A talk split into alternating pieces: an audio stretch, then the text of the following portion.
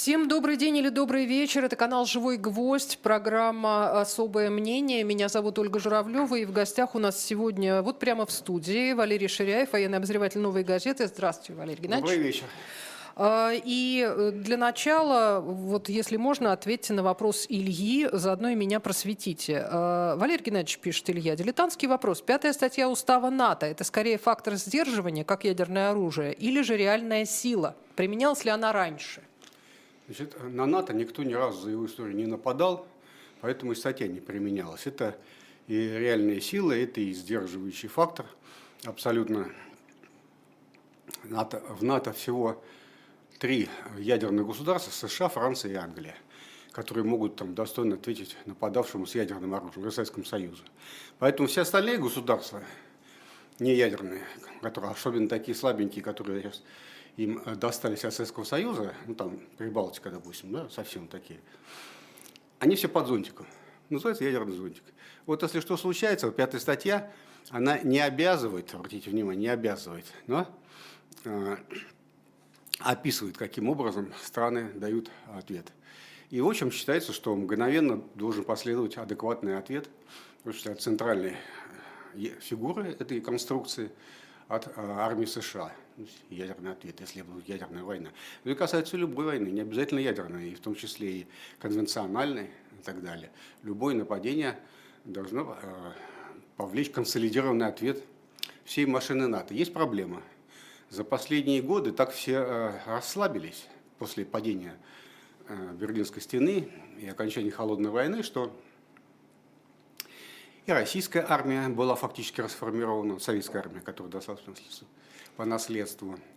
И немецкая армия, самая мощная в Европе, превратилась в жалкие ошметки. И, в общем, кроме Пентагона, все остальные страны НАТО, европейские, э, ну, в общем, жалкое подобие себя, так сказать, изображали вот эти 30 лет и так далее. Поэтому, в общем, по-настоящему серьезный большой военный ответ сейчас на серьезное нападение может дать, конечно, только армия США.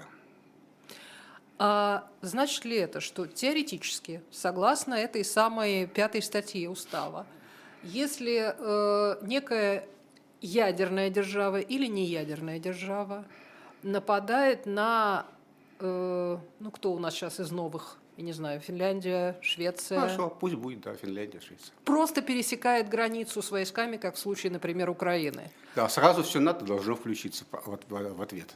Процесс и оно должно включиться именно военный. ядерно или нет, нет, не ядерно. конвенционально? Да, у них есть свои э, протоколы, они собираются, смотрят, какой ответ давать, такой, секой, так далее. Есть, правда, один момент. Я так подозреваю, что наш зритель э, посмотрел карту, которая была в немецком таблоиде опубликована, угу. как Россия в 1944 году, да и нам мог всем дожить еще до этого года, да, значит, атакует, страны НАТО атакуют Европу. Э, вспомните все войны Советского Союза и России, вот современные. Они все шли по периметру границ. Все. Угу. Советский Союз, Россия вообще, в принципе, никогда не вели войн вглубь какой-то там территории, такая, никогда никого не захватывали. Истории такой нет вообще, в принципе. Поэтому вот сам посыл, может ли Россия напасть? Ну, теоретически любое событие может случиться каков смысл нападения на Европу, военно-политический, мне вот не вдомек. Вот надо спросить тех, кто эту карту рисовал, хорошо нападать, а зачем? Ну, с Украиной тоже не, не, так никто Нет, и не понял. Нет, Украина это периферия, это граница. А вот на Европу зачем нападать? Вот можно спросить. В принципе, ну, например, у нас есть анклав, у нас да. есть Калининград, да, Калининградская да, да. Вот разговор идет о этих э, государствах пограничных НАТО и так далее. Конечно. Ну, и нападая на них, мы нападаем сразу на всю Европу, согласно статье 5 -то. На Европу, так зачем? Смысл каков? Ну, защитить свою Давайте Калининградскую область от НАТО. которые вот, теоретически будущий президент э, Великой России, прекрасной России будущего, напав на Европу, получит. Даже, допустим, победил. Дальше-то, вы знаете, такой кусок не переваришь. Это э, израильские генералы сказали в свое время, когда захватили все эти арабские территории в 1967 году, что это победа, которую Израиль не переварит никогда, вот до сих пор аукается. А Россия-то с ее 140 миллионами как будет переваривать 530-миллионную Европу? Есть вопрос. Да, поэтому карты, они, я их сам обожаю, они такие цветные, все красивые и так далее, но надо всегда задавать себе вопросы. Это полезная вещь, полезная привычка вообще. А, пишут тут, давайте, кстати, вы уж Израиль упомянули, давайте, давайте попробуем понять, что сейчас происходит, потому что вот вчера еще или позавчера появляется а, информация о том, что Израиль предлагает отпустить, э, прекратить огонь э, взамен на э, освобождение заложников, и после этого погибает более 20 военнослужащих одним махом. Да. Как вот все, в общем-то, и говорили, и не только я, все, Израиль попал в ловушку. Израиль попал не в военную ловушку, а именно в террористическую. Он вынужден вести контртеррористическую операцию армейскими средствами, силами армии. А у такой операции всегда вилка. Или она направлена на спасение заложников, тогда одна тактика, одна стратегия. Переговоры, вымучивание вот этого, вот, да, торговля, блокирование территории, чтобы они никуда не могли уйти и так далее. Либо уничтожение заложников. Это несовместимые вещи. Нельзя и заложников спасти, и э, уничтожить террористов. Если небольшое, очень небольшое помещение или какой-то, ну типа Нордоста, допустим, да, можно попытаться совместить с огромным риском. С огромным риском э, для заложников. Для заложников, да. И они очень вероятно погибнут, что и получилось в процессе штурма, например, в Беслане, где сам объект штурма был уже большой, школа целая, да. Чем больше территории захвачено террористами, тем сложнее и сложнее, экспоненциально сложность возрастает э, задача спасения заложников с одновременным уничтожением террористов. Понимаете? Приходится говорить, а уж у израильских военных совсем беда. Поэтому их хочется заложников спасти, потому что ну, все общество, да и понятно, что такое заложники, да, там и дети. Там, по-моему, есть один... Годовалый. Да, недавно год да, исполнился. хотел сказать, как Да, с братом причем. Да. И сволочи не отдали, понимаете? Вот, и, и хочется и их спасти, а с другой стороны, и центральная, это главная цель исходная, которая прямо вот видно было по всем публикациям, по статьям, была обществом делегирована армия, все-таки уничтожить это вот этот гадючий, так сказать, этот самый гнездо, гнездо террористов, да. Да, как э, говорили, значит, чтобы больше уже о нем не вспоминать. Армия вроде взялась за эту задачу. Стоит вопрос, а заложники?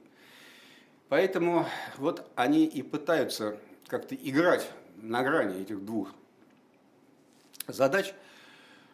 Э, и все их предложения о том, что давайте перемирие, в обмен на заложников и так далее, это выцегонить у Хамаса э, заложников, хоть, хоть кого-то, хоть какую-то часть выцегонить. Понимаете, с тем, чтобы потом опять вернуться прежней задачи уничтожения террористов. Но арабский мир – это мир торговцев. Почитайте великое совершенно произведение э, э, средневековой культуры «Тысяча и одну ночь». Это же сплошная торговля и описание, как они значит, к этому делу подходят. Это Хамас. И, собственно, все, да. все сказки – это да. тоже торговля. Да, да. И Хамас – это ментальные наследники вот, э, этой культуры они сами торговаться, будь здоров, как умеют.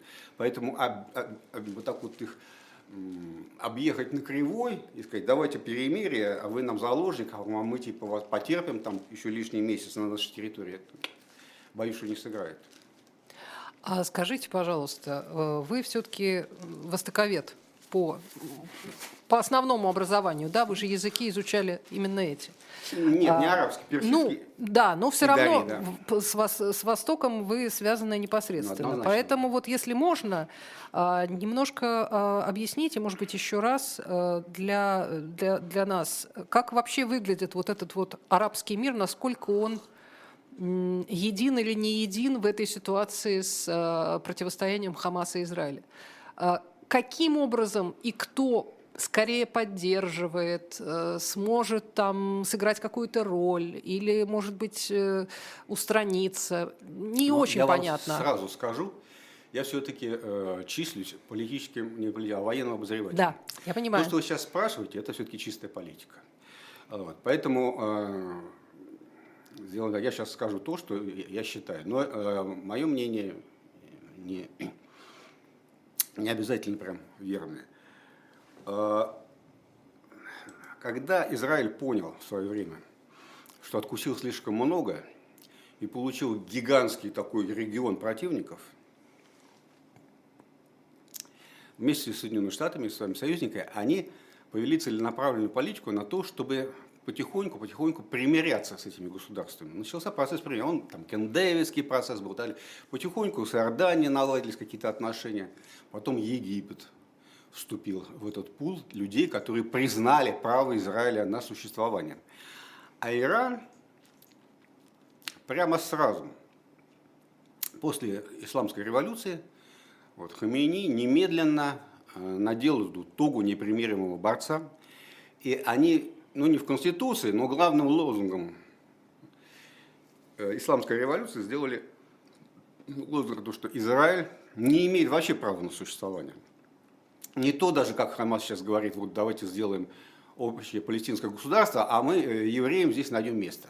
Тоже, значит, кусочек выделим и так далее. То есть поменяемся местами. Но все-таки как-то признают, что они здесь имеют право. А Иран вообще до сих пор считает, что не может жить. И вот эти две непримиримые вещи – они жили до тех пор, пока так, не давали о себе знать, пока э, Иран не э, занял вот такую вот роль региональной мощной силы, которая на этих лозунгах э, делает свое, себе реноме, привлекает сторонников в арабском мире и так далее. Вот. И этот процесс, он углублялся, углублялся и углублялся, я имею в виду примирение. И вот уже и э, Саудовской Аравией, Израилем вроде бы как должен был подписать какое-то соглашение, да, так далее. И вот ведь все это восстание Хамас, ну не восстание, это террористический акт, ну, который они называют восстанием, оно и причина его была то, что скоро они останутся одни на один на один с, без союзников э, с Израилем. То есть палестинцы, понимаете, у них откалываются один к другим куски этого некогда монолитного, такого плотного э, конгломерата, идеологически спаянного исламом, исламским фундаментализмом. Они это сделали для того, чтобы сорвать сделку с Саудовской Аравией и, в общем, вернуться на прежние позиции. Значит, мы воюем с, Иран, с Израилем до тех пор, пока они значит, не выполнит резолюцию ООН. Израиль выполнять резолюцию ООН 1947 года не собирается. И спросите любого значит, гражданина Израиля, они и в вашем эфире очень часто выступают, да, они э, так со смехом это все воспринимают, ну как еще сейчас там мы будем какие-то резолюции выполнять, не будут они это выполнять. Это сильное государство, оно может себе позволить. А на Востоке силу уважают. Угу. Очень.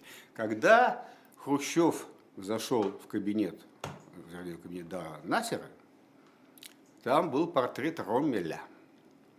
Потому что все египтяне помнили, как Роммель в 40-х годах пинками гонял англичан вдоль берега Средиземного моря, имея меньшую совершенно так сказать, военную силу. Да? Вот это вот запомнилось. Это.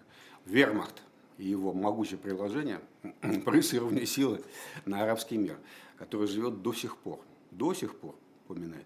Вот я думаю, что э, так э, из-за того, что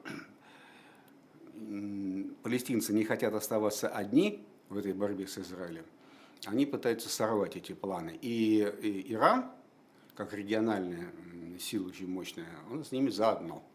Хотя они не братья, не сватья Хамасом, шииты и сунниты. Вот это тоже у меня возник да. вопрос, ведь да. есть же еще и такое противостояние. Разные совершенно у них сказать, идеологическая подоплека в их действиях, тем не менее они э, вынуждены вот эту роль, которую Хамас на себя взял, представителя палестинского народа, не вспоминает в последнее время уже. Не что там тоже есть Палестина. Еще там, одна. Да. Все, вот на первом месте Хамас. Вот. И Иран это хочешь не хочешь должен признавать и так далее. Он является как бы сейчас ситуативным союзником. Вот примерно вот такие расклады. Иран и все его сателлиты, все его э, сторонники проверенные союзники, шииты да, в этом регионе, далее, все сейчас настроены на э, войну, на то, чтобы и через э, эти связи, очень тесные, союзнические, э, проверенные временем, надежные, э, с хуситами, например, да, вот организована эта блокада Бабаль-Мандебского пролива, все мировые а, монополии это... развернули свои корабли. То есть это не, э, не случайное Ни совпадение? в коем случае. Это все вот в рамках проецирования силы Ирана в этом противостоянии. Ни в коем случае. Некоторые говорят, что это вот у них свои там затеи, они сами какие-то свои э, интересы преследуют хуситы. Нет. Это единый план, который э, и недавняя бомбежка как я смеялся, местного Воронежа, да? Есть, ну, вот это вот между Пакистаном да, и, между, и, и, все Ираном. Это Иран демонстрирует свои Но подождите, когда вы рассказывали про бомбежку Воронежа, э, как раз в нашем эфире в, в утреннем развороте, э, там же была история замечательная тем, что э, они все, обе страны имеют, ну, как бы общих, не очень любимых сепаратистов, которые там у них кочуют, и каждый их да. кусает, но попадает на территорию да, своего... Да, да, да, да то ли партнера, то ли соперника, да, а потом они обнимаются и идут проводить совместные военные учения. Да, да. Так и есть. Но вот, э, Очень это тонкое все, дело просто. Это товарищ Сухов нам на всю жизнь это объяснил, да. понимаете, в белом солнце пустыни. Восток дело тонко. Нет, действительно, Иран сейчас ведет многостороннюю такую, так сказать, э, глобальную внешнеполитическую операцию. А Пакистан в этой ситуации на чьей Пакистан стороне? Пакистан это, э, в общем-то, достаточно дружественное Ирану государство, э, никаких у них особых таких э, фундаментальных противоречий нет, которые бы подвигли их к противостоянию. У Пакистана есть Индия, ему сейчас ни до кого. И а сам... Белуджистан так да, что да. тогда? А, а вот э, э, бомбежка это, это демонстрация возможностей. Это демонстрация всему арабскому миру, который, как мы договорились, уважает Роммеля и силу, да, Видите, мы можем как. И это мы можем, и это мы можем.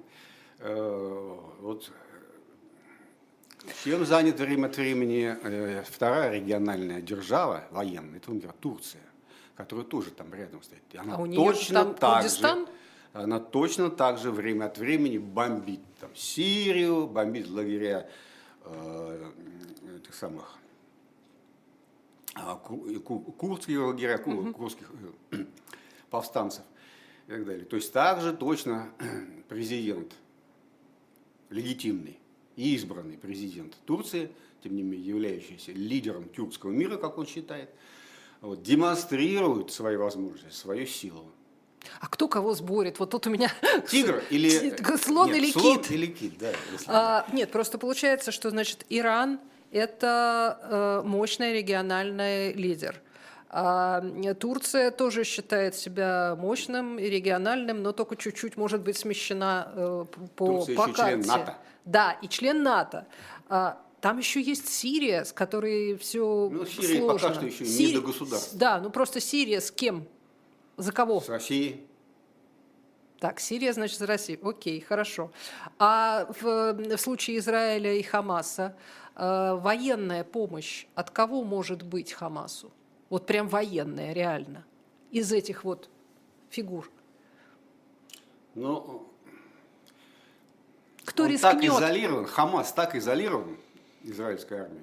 Что через что Египет не пролезешь. Мудрено, мудрено им оружие да, доставить сейчас. Но если я, вот, мы говорим о тех, кто потенциально может поставить, ну, желающие, да. да, ну, конечно, это Иран, да, и, и, и это э, те же самые державы э, Персидского залива. Угу. А есть э, э, в, этом, в этих местах те, кто активно бы старался замирить Израиль с, э, с Палестиной, с Хамас? Конечно, есть. Соединенные Штаты. Нет, я имею Это в виду прям в регионе. непосредственно жители Ближнего Востока. Они там а. все в базах военных. Куда а. ни плюнь, везде американская база. Они, как местные прям те самые Робинзоны, они... Нет, серьезно они э, свою заинтересованность показывают э, ну, непосредственно через весь свой дипломатический аппарат. Они постоянно стремятся вот этот процесс замерения подталкивать вместе с Израилем. А если вы говорите о мусульманах, Да, я имею в виду именно вот э, эти страны. Там есть ну, кто-то, есть кто страны бы... относительно нейтральные, это Египет. Не будем забывать, что главный пострадавший от блокады Б- Бальмандесского пролива является Египет. Потому что с каждого корабля, проходящего через Суэцкий канал, Бакшиш. Конечно, деньги же берут. Это вообще Ну да. это мечта. Понимаете, ты ничего не делаешь. Сидишь на берегу, берегу моря. дзынь, деньга упала, проплыл, дзынь, деньга упала. Вот. А тут раз и не, не упала. И он теряет очень серьезные доходы. И, Значит- Иордания совершенно не, никакого желания не выказывала в эту свару влезать и так далее. Им бы, чтобы все мирно было и так далее. Больше ничего, наверное, им и не надо. Есть э, умеренные, так называемые, арабские государства, которые, в принципе, если э, этот процесс дипломатический мирный закрутится, поддержат его. Такие э, государства есть.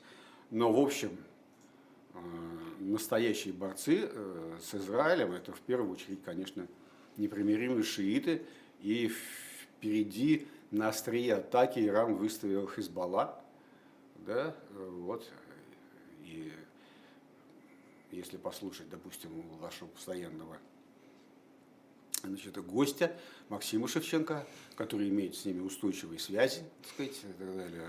Это действительно ребята, которые не сдадутся и будут биться за право Израиля сгинуть в истории да, до, до конца жизни. Очень упорный народ.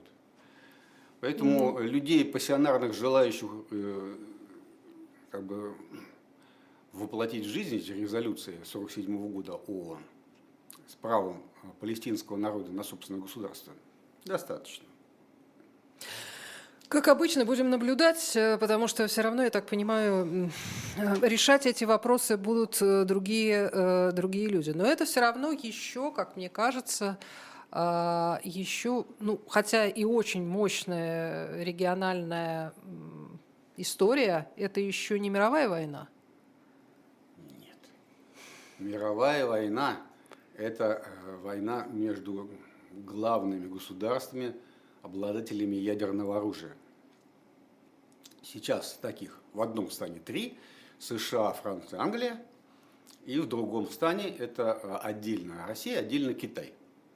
Вот война между любым из этих вот, трех точек, ну, так скажем, мест силы, это будет мировая война уже сразу. Именно поэтому первое, что э, должны выполнить американские военные в процессе помощи э, вооруженным силам Украины, э, не допустить непосредственного столкновения армии НАТО, любых, не обязательно американских, а вообще армии НАТО и российской армии, прямо на поле боя. Очень быстро это может перерасти в обмен ударами а, в режиме самовозбуждающейся системы. Есть в физике такое, такое явление описано, да, называется автовозбуждение. Когда следующее движение одной части системы э, с плюсом идет. То есть ты мне так, а я тебе так, еще чуть-чуть больше. А я тебе так, и еще чуть-чуть больше. Называется эскалация. Вот это может закончиться катастрофой для всей цивилизации. Поэтому, конечно, Третья мировая война на Ближнем Востоке э, могут созреть предпосылки для нее, теоретически какие-то.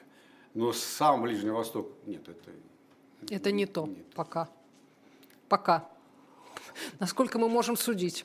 А Мы здесь делаем небольшую, э, небольшую паузу на э, рекламу, потому что на шоп «Дилетант Медиа» у нас, как всегда, есть много интересного. Обращаю ваше внимание на занимательную, на занимательную научно-популярную книжку «Яды» от мышьяка до новичка, полная история. А, Кирилл Привалов, вот такое карманное издание, э, но мне кажется, это прекрасно это прекрасное чтение, например, в метрополитене, если далеко едете, сидите, читаете, изучаете. Вообще изучать историю с точки зрения какого-то одного явления, историю человечества, очень интересно. Но это со времен Клеопатры должно быть. Да, да, да, да. Тут все, все что угодно. И Клеопатра, и Нерон, и Сократ, и Ганнибал, и Горький, и Золя, и все, что, все, что захотите. Так что так же, как вот я уже говорила в каком-то эфире, что я однажды прочитала такую книгу, уже, к сожалению, не помню автора, «Всемирная история соли», и поняла, что такой подход тоже очень важен. Вот это вот полная история ядов. Так что заходите на шоп э, «Дилетант Медиа». Кстати, если заказывали худи, то как раз с сегодняшнего дня, по-моему, эти заказы по предзаказам уже, значит, скоро будут вам высылаться заказанные вам эти одеяния с надписями от живого гвоздя. Ну и вообще, у нас там новый дилетант, у нас там, а, по-моему, еще идет предзаказ на комикс, на книжную Тараканову. В общем, там есть что посмотреть. И, кроме того, естественно, множество интереснейших э, книг, как, э, скажем, коллекционных, так и достаточно таких широко известных. Да, худи вроде бы, вроде бы уже должны быть. Вот до 22 был у нас предзаказ. Ну, э, в общем, обращайтесь, потому что шоп «Дилетант Медиа», да, мы знаем, что вы можете купить многие вещи, кроме худи и комиксов. Вы можете многие вещи купить в других местах, но если вы купите у нас, то небольшие э, средства пойдут в фонд «Живого гвоздя», а мы вам будем очень признательны за это. Кстати, лайки тоже можете ставить, я не обижусь. Э, продолжаем наш разговор с нашим сегодняшним гостем. Особое мнение Валерия Ширяева, военного обозревателя «Новой газеты». Мы с вами так или иначе добрались до э, украинской э, части нашей, нашего разговора, потому что мимо нее никак не пройдешь. И вот много было всяких э, историй в последнее время. Ну, во-первых, то, что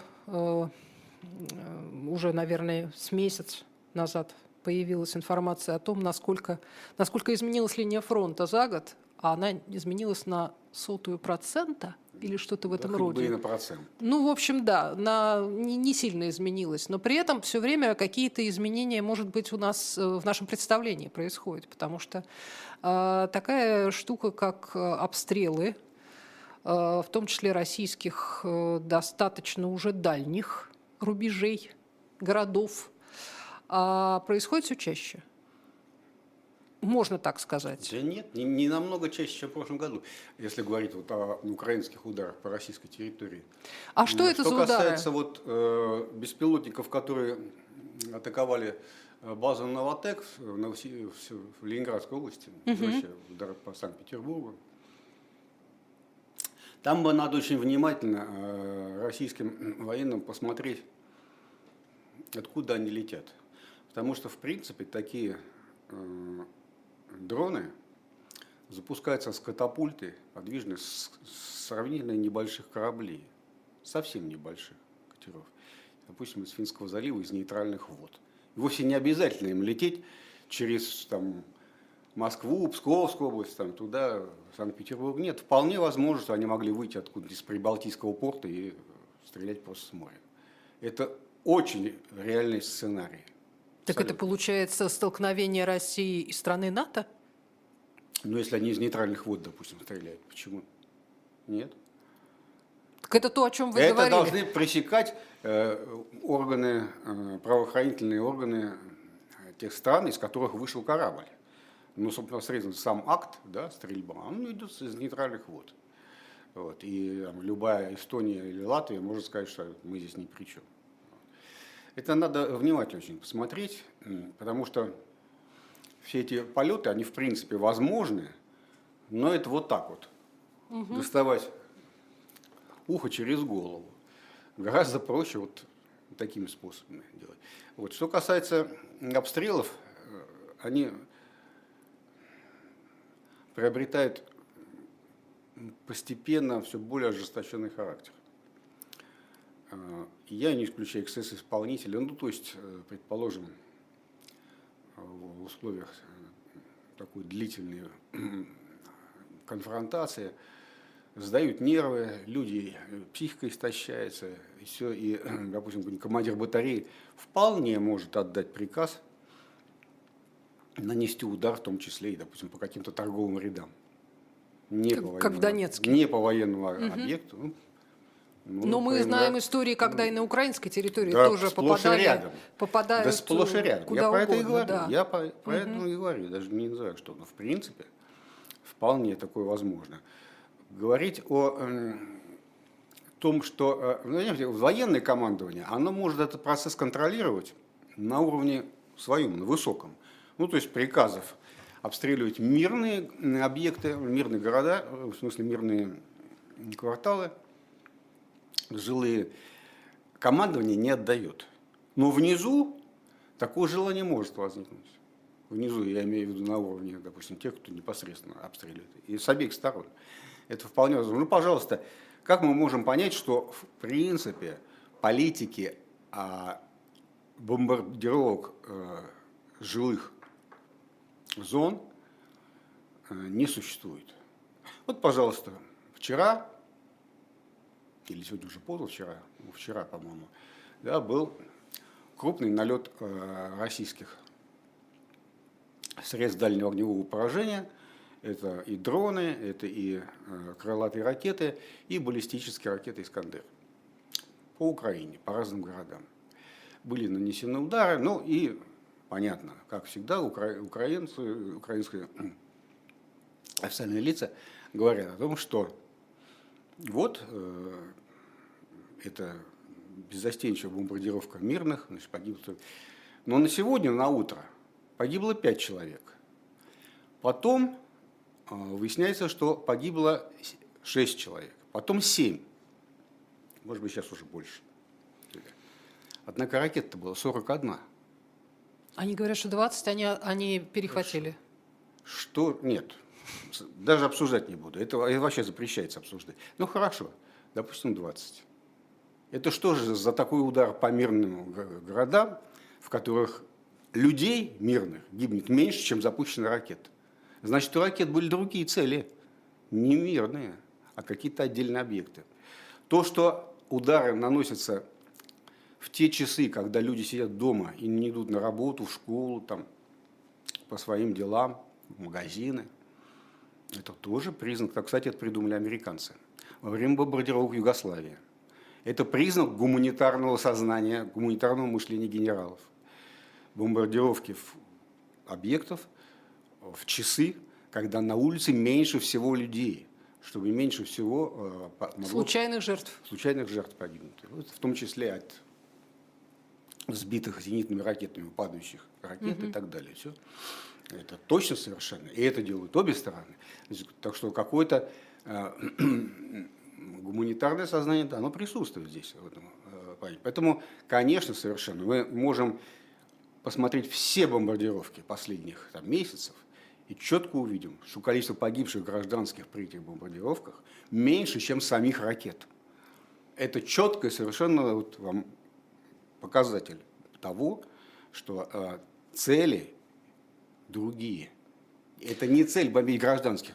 Были в истории Я там, сразу 20 вспомнила века э, Япония. бомбардировки? Япония. Это же, это же было давление А на... Лейпциг, Да, да, а да. Гамбург, 44-45 А Дрезден, год. Да, да. да, да, да, да. Город Фрайбург, самые который, который большие, полностью снесен самые был, большие да. потери м, мирного населения вовсе не атомная бомба совершила. а, так далее, да?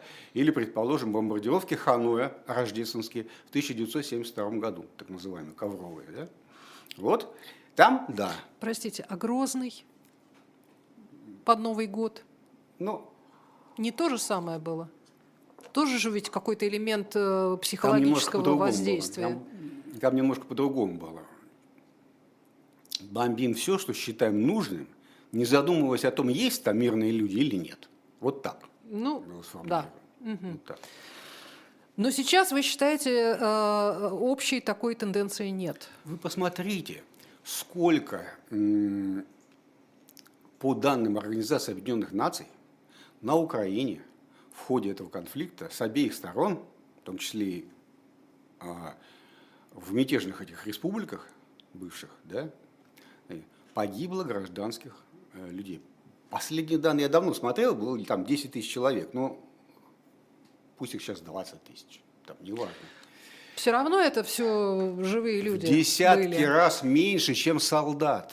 Это да. Я вам вот что хочу объяснить, Да, понимаете? да, Пусть да. все задумаются, что мы впервые сейчас в истории имеем вооруженный конфликт страшной интенсивности, в котором гражданских гибнет в разы меньше, чем э, бойцов. Военных. Чем бойцов. Что всегда во всем мире, вот сколько вой- война начинается, самые первые сказать, страдальцы и гибли, да, это гражданские. Военные не всегда были укрыты, замаскированы, они понимают, откуда может прилететь и так далее. Это они военные, в конце концов, понимаете? Они меньше гибли. Больше всего и Вторая мировая война, и наша Отечественная война. Уж 27 миллионов погибших, это что, военные, что ли, были? Нет, конечно. И в Германии то же самое было. Поэтому мы впервые имеем такую войну, в которой такое, я знаю, как это звучит. Вот не надо мне только вот в людоедство обвинять, но впервые имеем войну, где такое разительное соотношение в потерях между гражданскими и военными. Тем не менее, э, когда люди видят вот эти вот, даже не города, городки, которые снесены, понятно, что оттуда уже все, кто мог, э, бежали. Да. Но э, городки, которые просто уже превращены полностью в руины, ну, люди не понимают о гуманитарном подходе. А вот надо из цифр исходить. А вот надо посмотреть, сколько э, украинский генеральный штаб э, объявил э, потерь российской армии. И сколько э, господин Шойгу, когда выступает время от времени, объявляет о каких потерях украинской армии. Сложить это вместе, у вас получится больше 100 тысяч военных погибло смертью храбрых на поле боя, а гражданских 10 тысяч. Так что все-таки надо э, не только на картинку смотреть. Картинка, конечно, вещь убойная. Убойная. Не было бы картинки с этим несчастным Твиксом, которого выкинули вот так вот, понимаете, просто бы объяснили словами, м, проводиться выбросил кота, не было бы такого эффекта. Согласитесь. Да, на коте как-то сразу Вот выстрелило сразу, всё. потому что картинка. И также точно эмоционально это действует и э, ос- особенно во время боевых действий и так далее. А когда цифры смотришь, получается не совсем так. Тогда объясните мне, пожалуйста, как вы э, понимаете именно стратегическую цель? Вот война ведется так, как вы видите по цифрам, по, там, исходя из своего опыта своих представлений. А какая должна быть цель? Чтобы, чтобы что произошло? Чтобы армия была э, одна уничтожена полностью, а другая осталась? Ну как? Вот какой должен быть Понятно, вопрос понятен. финал? Я только хочу сказать вам, что ни Советский Союз, ни Соединенные Штаты Америки, самые сильные державы 20 века, ну, второй половины, не могут похвастаться такими войнами, в которых гражданских гибло меньше, чем военных. И афганская война привела к огромному количеству гибели мирного населения. И вьетнамская война. Полтора миллиона вьетнамцев, извините, угрохали. Вот. А самих военных американских 54 тысячи всего погибло. А вот сейчас вот такую вот войну. Так что это серьезно, задумайтесь. Что касается э, целей, да, любой, э, любом вот вооруженном конфликте такого масштаба, цель решительная может быть достигнута только одним способом. Полным разгромом армии противника. Все. Никаких других, это короткий, короткий ответ Мгм. на э, прямой вопрос. Никаких других вот, возможностей нет. Полный разгром армии противника. Есть ли такая возможность у украинской армии, у ВСУ, полный разгром армии России? Я считаю, что сейчас нет. Есть ли такая возможность российского генерального штаба при накоплении резервов, при полном задействовании ВПК и той военной машины, которая сейчас разворачивается в, да, в глубине России, а, и ослаблении помощи со стороны Запада, такая возможность теоретически есть. Будет ли она реализована, совершенно неизвестно. Да? И пророчить здесь я не собираюсь. Я по поводу другому. Э, Когда вы говорите военные и гражданские, мы понимаем, что это как бы разные, разные совершенно жертвы. Но при этом надо же учитывать и то, что э, в данном случае и с той, и с другой стороны военные – это ну, вчерашние гражданские. Это срез общества. Прямо вот от низа и до верха, до элиты. Вот так. Это те же самые студенты, те же самые там многодетные и Если вы в армию соцопрос проведете, там прямо Да. вот как общество вот, разрезано. артисты, э, И половозрастная структура там не, не такая, а вот все остальное, угодно. все, да. Да. полностью, да, так и есть.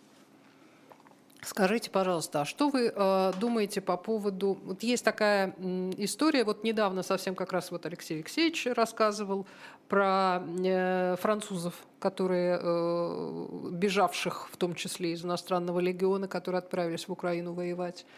А, э, Есть еще там периодически какая-то информация, там кого-то объявил э, российская прокуратура, по-моему, объявила в, в заочный арест какого-то финского военнослужащего, какого-то там еще. А Вот эти вот иностранные наемники, называется, наемники. Как относиться к, иностр- к Да. иностранным гражданам на войне, да? Да, они, э, с одной стороны, э, когда говорят про то, что вот э, идите в российскую армию, вам будут много платить, это что же наемник получается? Если это, ну, ну так, если грубо от слова найм, мы вас наймем на работу. Ну. Настоящая мужская работа пишут в рекламе. Кто такие вопросы задает? Это вот наши зрители, да? Да нет, Умные какие прям. Да, просто вот они возникают, потому что э, такая история Не, про то, молодцы, что вопрос правильный, очень хороший. Когда э, была э, первая чеченская вой- война, э, в составе м, бандформирования, э, которые вели дело к отделению Чечни от России, с которыми вот, вела контртеррористическую операцию э, российской армии МВД, было немало иностранцев. Э, И был такой период, когда э, вся чеченская герилья возглавлялась вообще иностранцем одним. Это был Хаттаб. Он был иорданец. Среди них было немало э, людей не бедных. И иностранные государства, ну, в первую очередь, конечно же, Саудовская Аравия, там, там и Египет, и так далее, присылали им очень э, приличные суммы денег. Эти деньги часто российской спецслужбами перехватывались, там, их показывали по телевизору там, и так далее. Но тем не менее, они тоже получали эти люди, э, как я их называл, исламский интернационал, пассионарные люди, которые за свои идеалы сражаются, они получали деньги. Окей, давайте э, еще чуть назад развернемся и вспомним, что и Хемингуэй, и Поль Робсон, и Мата Залка, и огромное количество лучших людей Европы того времени получали в испанской армии, когда они сражались в составе интербригад, а, денежное содержание. это только лорд Байрон за свои деньги в Греков, Грецию. греков снабжал, да. да. Да, получается так. Если куда бы мы ни кинулись э, за историческими примерами, везде получается, что вообще-то говоря, люди всегда получают. Тогда м, в таких дружеских спорах с моим очень добрым другом, покойным, замечательным журналистом Нугзаром Микеладзе, мы пытались установить вот эту цифру, то сколько тебе нужно заплатить, ну, в долларах, допустим, чтобы ты со спокойным сердцем отдал свою жизнь на войне именно за деньги, как настоящий наемник. Потому что и Хаттаб, и Хемингуэй, и, конечно же, все э, бойцы исламского интернационала, это бойцы идеологические Идейные. идейные, да. Это ни в коем случае не люди, пришедшие за деньги. Каким образом мы можем вычленить в украинской армии, где довольно много иностранцев, там до двух тысяч человек, некоторые называют цифру 20 тысяч. Ну, я, честно говоря, очень сомневаюсь в такой цифре. Пусть так. Каким образом из них мы можем вычленить людей, которые приехали не защищать Свободу. независимое государство, на которое напал сосед, да, и так далее, а просто заработать денег. Я думаю, там такие тоже есть, понимаете? Это называется, Солдаты удачи. да, авантюристы, вот, люди, которые действительно, они во всей эпохе живут, Просто и, если, я прошу прощения, есть. если вспомнить про иностранный легион как э, саму формацию, да, там, там в общем иностранцы, которые э, и за деньги, и за гражданство в дальнейшем. За гражданство. Конечно. За гражданство. Но люди, которые сейчас а, э, по своей воле вышли из иностранного легиона и поехали воевать в Украину, а такие, как выясняется, есть, они как раз сторон. гражданство лишают. С обеих да, сторон. Да. Они как О каком наемничестве мы можем говорить? Да, значит, это чисто идейная Поэтому, э, конечно, история. наемники в мире есть как явление. Ну, например, можно упомянуть организацию, созданную покойным Пригожиным в Африке. Угу. В Африке угу. где за деньги, значит, на чужой э, земле, которая тебе не родная, не интересна, там кто Даже не там, двоюродная. Да, все. Можно вспомнить великого э, военного, который, про которого я обожаю читать, Боб Динар, который, значит, дикие гуси, которые там устраивали перевороты в этих океанских государствах, в Африке. Там, все, да, был переворот 60-го года ну, в, в Конго. Ну, наемники много что делали, действительно, наемники, настоящие наемники э, в истории 20 э, века, но и все-таки это такое ограниченное, локальное явление. Здесь вот конкретно в российско-украинском конфликте я не, не верю, что таких людей там значительное число, ну, единиц какие-то, может быть. Есть люди, которые э, отправляются на фронт, э, будучи зажаты какими-то тяжелыми жизненными обстоятельствами и в надежде на э, высокое денежное содержание. Надо, можем ли мы их назвать наемником? Ну, у человека, допустим, долги, да, или я вот знаю одного человека, у него дочь болеет тяжело. Он очень простой человек, водитель. Вот. Но это просто на лечение, да, деньги добывает человек. Там по-разному все. Можем ли мы назвать таких людей наемниками тоже? А украинская часть пропаганды, она постоянно говорит, что в российской армии сражаются это вот наймиты, те, которые их соблазнили деньгами. Я вам скажу, что русская часть пропаганды то же самое говорит про Украину. Ну, украинцев-то нет. Ну, наши про украинцев так не говорят, потому что украинцы... Я слышала, как дамы, смотревшие телевидение, а, ну... рассказали, что в Украине не, не воюют украинцы, а одни наемники. Да, дамы что угодно могут говорить. Вот в целом нарративы украинской пропаганды, они э, в отношении, э, вернее, российской пропаганды, они в отношении э, Украины эту тему так особо не развивают. А украинцы, да, они часто это используют. Но мы ведь знаем, что это действительно так очень многие из небольших городков провинциальных. А ведь какая это потом возможность, ну, как катапульта для карьеры.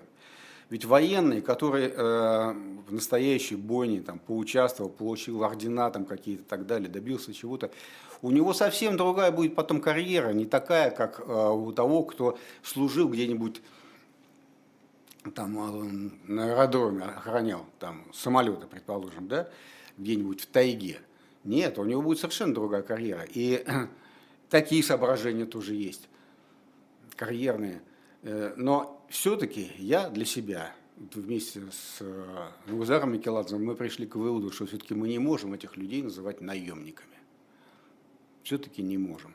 Потому что он хотел тогда подвести это дело под людей, которые приехали воевать э, вместе с абхазами угу. против грузинской армии. Ну, когда был грузино-абхазский конфликт, так далее, что вот они, наемники. Я посчитал эти деньги, которые они там получали, господи, ну, слезы Кошкины. Понимаете, какие-то деньги, разве это наемники? Это, нет, это авантюристы скорее. Так вот мы скажем.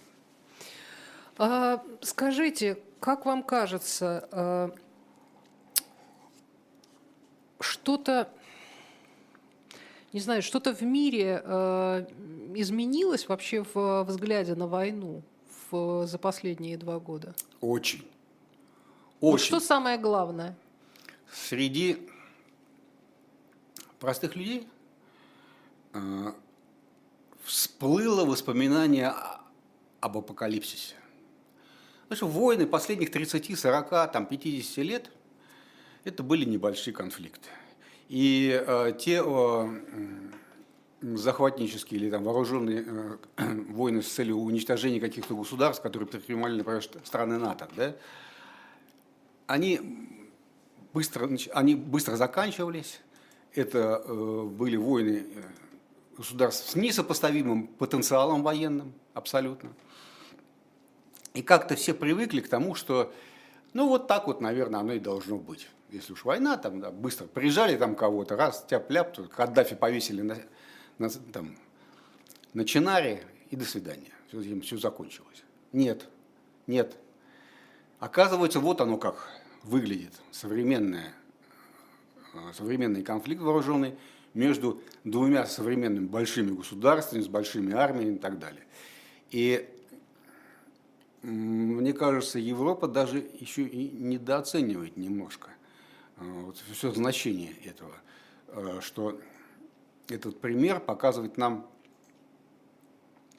о будущем, будущее, о том, как оно может быть, в том числе и у любой другой, у них и их странах тоже. Понимаете, что готовиться-то можно на самом деле ко всему, в том числе к таким потерям, к таким расходам, к таким бюджетным расходам, и ущербу для экономики и так далее. И, и для экологии, кстати. Для экологии там говорить нечего. Вот. Одни только Просто железо Одни напичкано. только да, железо. Снаряды с э, урановыми сердечниками. Да. Многие думают, что это какая-то вот беда там, связанная с радиацией. Нет. Уран, как всякий тяжелый металл, это яд. Вот в этой книжке наверняка это есть. Все тяжелые, да. все тяжелые металлы, они накапливаются в организме и так далее. Вот уран, он при э, разрыве сердечника, да, получается вот такое дисперсное э, облако из мельчайших капелек, которые потом остывают, и в почве в 10-40 сантиметрах накапливаются в верхнем слое. Угу. И везде, где эти снаряды с объединенным ураном применяются, вот так вот это все в земле лежит. И это потом еще в будущем поколениям расхлебывать и расхлебывать. Вот, э, поэтому, а для военных и политиков э, это новое знание что война никогда уже не будет э, той, какую представляли генералы накануне этой войны. Ушли в прошлое все представления о там, прорывах с помощью танковых колонн, массированном использовании современной авиации, а американцы сделали ставку на авиацию, и вообще страны НАТО. И э, там просто гигантские воздушные армии. Один самолет стоит невероятных денег. Он как, как корабль стоит иной раз, понимаете, самолет. А там этих самолетов тысячи. А теперь выясняется, что ничего с их помощью сделать толком нельзя. Не долетят так вот такого ПВО сейчас, понимаете? То есть все по-другому. Эти дроны, которые изменили полностью все дробление подразделений э, на линии боевого соприкосновения, то есть на фронте – там, где раньше участок держал батальон, сейчас держит отделение, потому что средства разведки и нападения позволяют держать это, так сказать, самое. То есть дроны и так далее, они все видят, кто откуда выдвигается и так далее, и немедленно начинают друг друга уничтожать еще на подходе. Все. То есть это совершенно все по-другому, совершенно другая война. Но цели все равно остаются какими-то такими же средневековыми, да. да? Захватить чужую территорию. Однозначно, да. Но, победить чужого короля. Да, но тут вы э, немножко проскочили. Дело в том, что э, война всегда начинается политиками. Военные – это все-таки инструмент армии. Это правда. Да. И, э, если это значит, бы, что дипломаты что-то не доделали. Да, если политики говорят, там, нет, не будем начинать, потому что невыгодно – гешефт маленький. Ну, допустим, завоюем, а что мы с этого поимеем? Ничего мы с этого не поимеем и так далее. Когда все расклады посчитали, потом говорят, нет, надо. Значит, вообще начало войны всегда очень эмоциональное решение для политиков. Ах так, ах вы нас так, а мы вам сейчас. Вот, стоит немножко подумать, посчитать, и все по-другому предъявляется э, в мозгу, сказать, ощущается у человека – что ты мог получить от этой нищей земли, от Афганистана? Ну что? А потом американцы тоже самое повторили еще раз. А, что я хочу сказать? Хорошо бы, чтобы людей не убивали. Уже надо, наконец, отвыкнуть от этой дурацкой привычки. Убивать людей в огромных количествах и портить э, жизнь всем, и портить землю, и воздух, и воду, и все И остальное. это, между прочим, еще одна а, деталь этого пазла, во что превратилась современная война и как она воспринимается обществом. Надо быть готовым к таким страшным человеческим потерям. И вполне возможно, не что... хочу быть и готовой впол- к Я не этому. про вас. И вполне возможно, что э, мировые политики, ответственные политики, именно ответственные, западные в том числе, да, должны сейчас переосмыслить э, сам этот метод выяснения отношений. Потому что если такие потери, то вполне возможно, что западное общество, я не говорю про Россию, не готово к таким потерям. Значит, надо вести дело, обходя военные решения. Не готово просто морально и вот то какие-нибудь африканские страны сейчас еще могут э, устраивать бойни, типа как э, между Хутси и Тута, помните это? Да, да, Вот да, да. Там это еще возможно. А в цивилизованных странах уже общество, вполне возможно, наглядевшись вот на этот конфликт на Украине, вполне возможно при- придут ко мнению, что опять надо выстраивать какой-то э, механизм безопасности в Европе, типа Хельсинское соглашение. Спасибо большое. Мы на этом вынуждены заканчивать. Уже перебрали даже время. После 21 часа не забудьте, что будет программа «Статус». А меня зовут Ольга Журавлева. Наш гость сегодня был Валерий Ширяев, военный обозреватель «Новой газеты». Всем спасибо. Всего доброго.